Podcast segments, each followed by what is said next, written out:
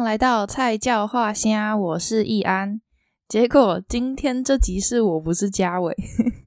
上个月啊，录完音没有多久，台湾疫情整个大爆发，然后路上很多店也都没有开，诊所的病人也变得非常少，所以我五月有很多上班的时间都在看书，跟大家分享一下最近看的几本还不错的，嗯，有《吃佛》《镂空与浮雕》。舌尖上的古代中国，还有南派三叔的大漠苍狼，然后，嗯，至于好几本也是有踩雷的啦，我在节目上就不多说。我平常会发在 IG 上面的现实跟大家分享，之后会再考虑看看要不要录一集踩雷书单，因为有人说他觉得这个比较实用。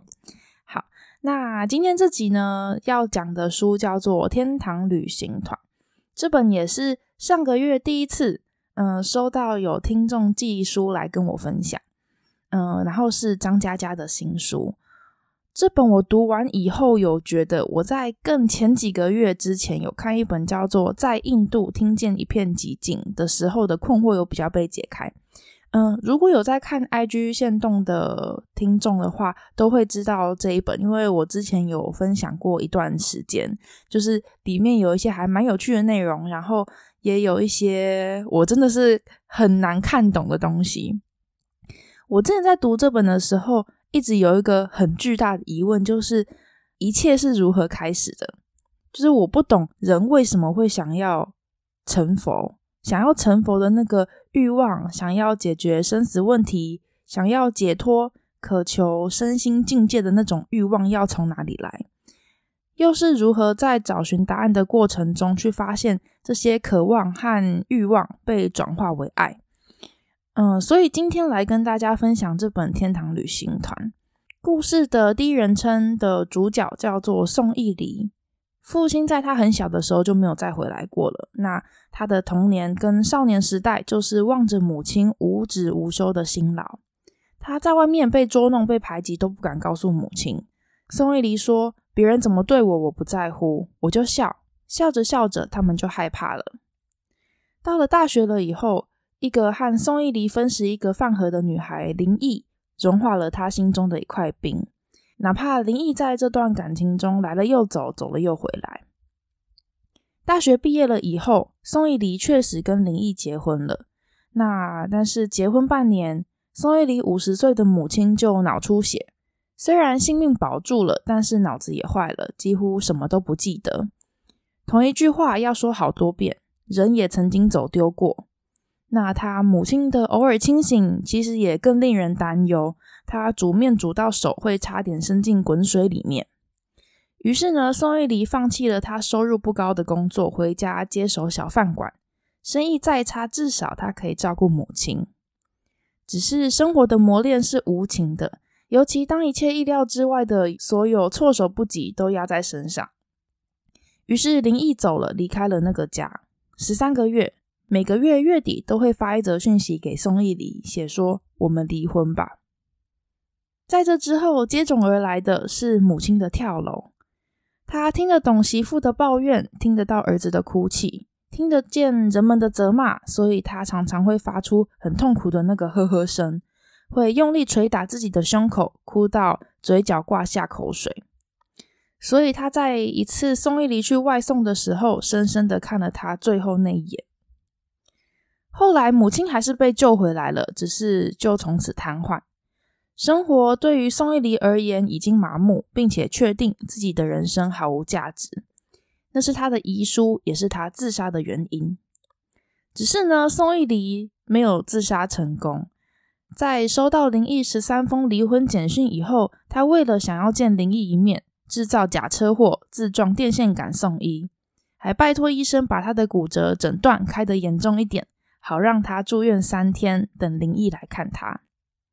林毅后来确实来了，不过他只是很坚定地告诉宋逸离：“我要离婚。”那个决绝的态度让宋逸离断了想要挽回的念头，决定喝酒吞整罐安眠药自杀。从这边开始呢，就开启了一连串对他来说极为荒诞的旅程。跟他在同个医院有一个脑癌末期的七岁女童，叫做小巨。他以跟宋逸离讨一根烤香肠为开端，一步步拯救了企图走上归途的宋逸离。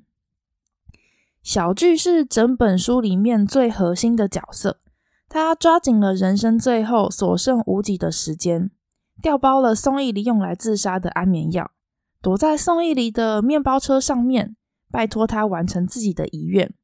他想要从南京到武汉去看一场演唱会。当时宋逸离非常的不愿意，但后来想想，自己既然快死了，不如帮小聚一把。于是他们踏上了漫长的旅程。但宋逸离做梦也没有想到，这趟旅程中发生的一连串故事，让这段旅途不只是帮小聚完成遗愿，而是一趟小聚送给宋逸离活下去的勇气的旅行。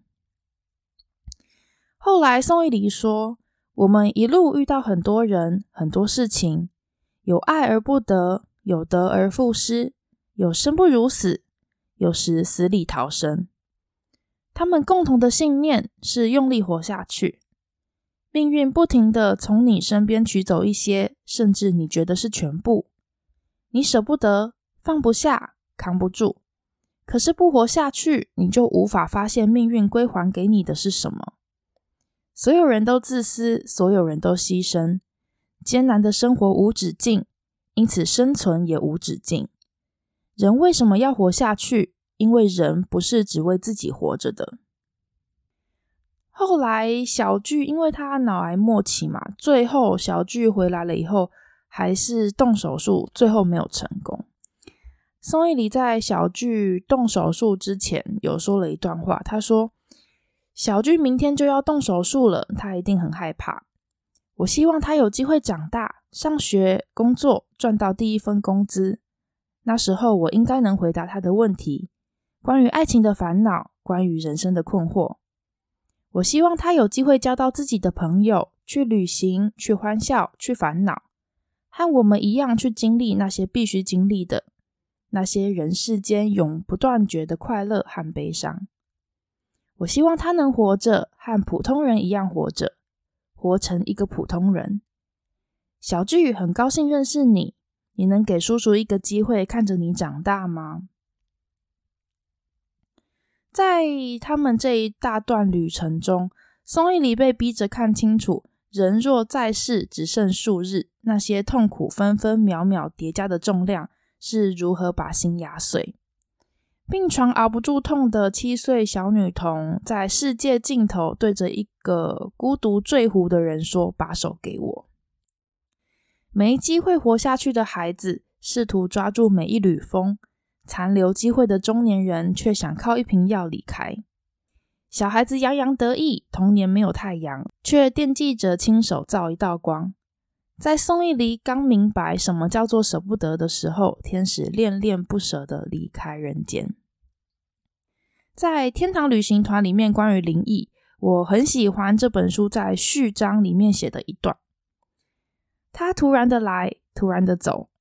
我慢慢明白，人与人之间没有突然，他想好了才会来，想清了才会走。